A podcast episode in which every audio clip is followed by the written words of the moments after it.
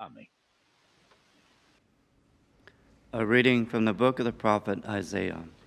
Lectura del profeta Isaías. Aquel día se cantará este canto en el país de Judá. Tenemos una ciudad fuerte, ha puesto para salvarla murallas y baluartes. Abran las puertas para que entre un pueblo justo que observará la lealtad. Su ánimo está firme y mantiene la paz porque confía en ti. Confíen siempre en el Señor, porque el Señor es la roca que perpetua. Doblegó a los habitantes de la altura y a la ciudad elevada. La humilló, la humilló hasta el suelo, la arrojó al polvo y la pisan los pies, los pies del humilde, las pisadas de los pobres.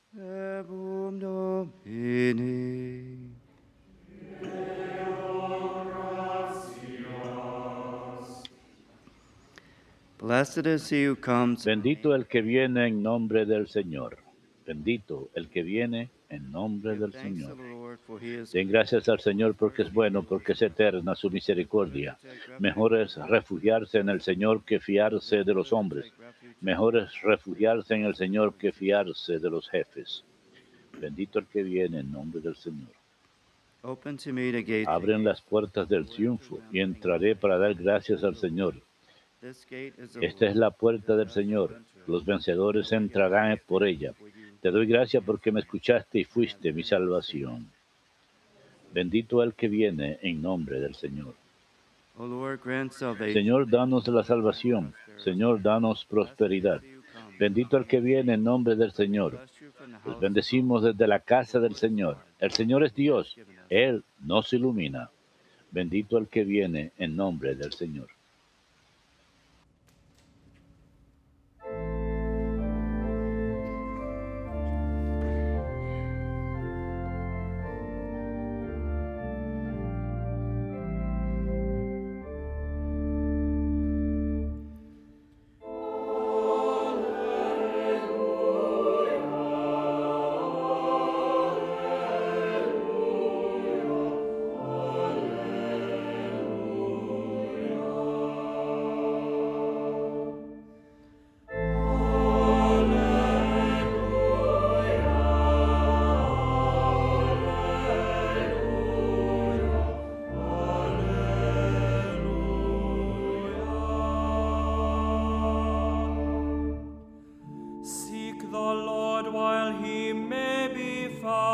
Busquen al Señor mientras se le encuentra.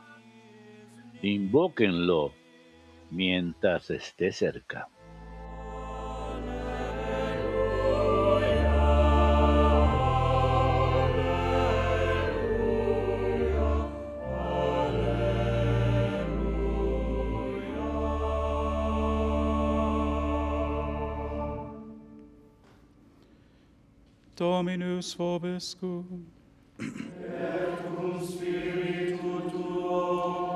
Lectio Sancti Evangelii secundum Matteum.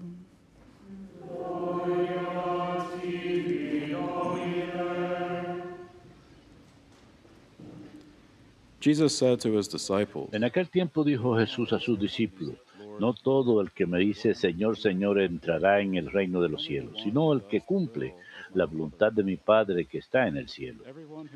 El que escucha estas palabras mías y las pone en práctica, se parece a aquel hombre prudente que edificó su casa sobre roca. Cayó la lluvia, se salieron los ríos, soplaron los vientos y descargaron contra la casa, pero no se hundió porque estaba cimentada sobre roca. El que escucha estas palabras mías y no las pone en práctica se parece a aquel hombre necio que edificó su casa sobre arena.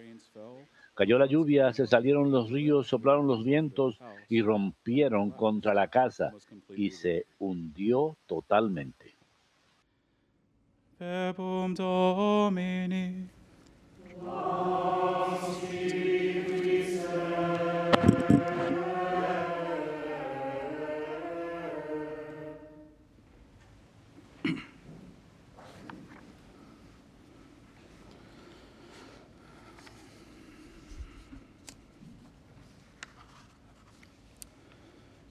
There's a rather, rather amusing older video that I came across online of a father who conducts an experiment with his kids to demonstrate the words of Jesus in today's gospel.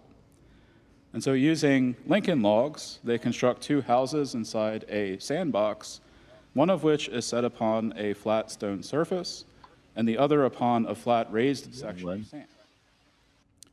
And the father Uno que está sobre una parte de arena otra que está en un terreno sólido. Y luego, luego hace que los niños alternen echándole agua a las casitas que construyeron con los tabiques de madera, una en la que está en terreno sólido y otra que está sobre la arena. Poco a poco vemos que la casita que está sobre la arena empieza a moverse lentamente y la otra permanece sólida, hasta que la arena que está debajo de la casa se satura tanto que la casita se desmorona. La casa que está sobre el terreno sólido permanece en su sitio y de hecho ni siquiera se mueve ni un ápice, incluso cuando continúan echándole agua, sigue en su lugar. Y los niños, por supuesto, se emocionan mucho, están muy entusiasmados cuando ven la casita desmoronarse, tratan que la otra se desmorone también. Y esto le da a los niños una gran ilustración visual del mensaje tan importante del Señor a sus discípulos cuando se encuentran en momentos de tribulación, desesperación y tentación. Pueden recordar esta imagen de la casa edificada sólidamente sobre una roca y volver a dedicarse a obrar según las palabras de Jesús. Jesús habla ante una gran muchedumbre, a quienes acaba de dar su sermón de la montaña. Y hay muchas enseñanzas hermosas en el sermón, especialmente las bienaventuranzas. Los que lo escuchan básicamente pueden enfrascarse en sus enseñanzas, mientras al mismo tiempo pueden verse grandemente desafiados por ellas. Y Él les enseña que Él ha venido a cumplir la ley y los profetas, y que ellos son la sal de la tierra y la luz del mundo. Al mismo tiempo, también les advierte en contra de enojarse con sus hermanos e insultarlos en contra de mirar a una mujer con lujuria, en contra del divorcio, de levantar puramente lo falso y tomar venganza. Les enseña a amar a sus enemigos, a rezar por aquellos que los persiguen, a ser perfectos como su Padre en el cielo es perfecto.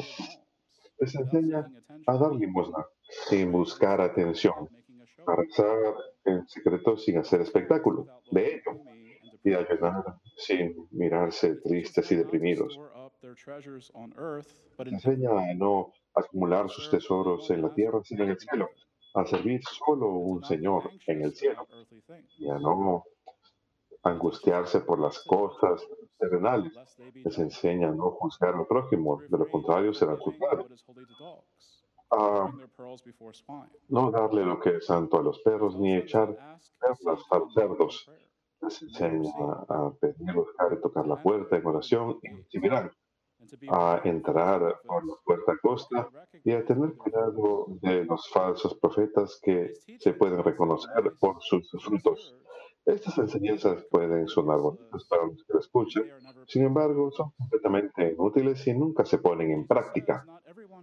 Y Jesús dice que no todo el que me dice Señor, Señor, entrará al reino de los cielos.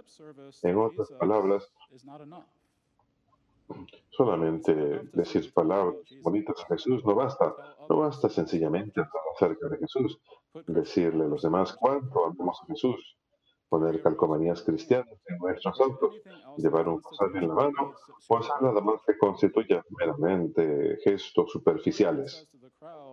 El Señor incluso le dice a la muchedumbre, en aquel día muchos me dirán, Señor, Señor, ¿acaso no profetizamos en tu nombre y expulsamos demonios en tu nombre e hicimos muchas señales milagrosas en tu nombre? Yo les señalaré entonces a ellos, nunca te conocí, apártate, malhechor. Y a pesar que puede sonar duro, está hablando acerca de ellos que piensan que les basta hacer unas cuantas buenas obras en nombre de Jesús, mientras que al mismo tiempo desobedecen sus enseñanzas en otras áreas. Estamos equivocados si pensamos que podemos sencillamente hacer unas cuantas buenas obras y que esto ha de cubrir nuestra diligencia hacia sus otras enseñanzas. De manera que nuestra casa de fe puede estar establecida sólidamente sobre una roca, es importante que busquemos seguir plenamente las enseñanzas del Señor. El Señor sabe que no lo vamos a seguir perfectamente.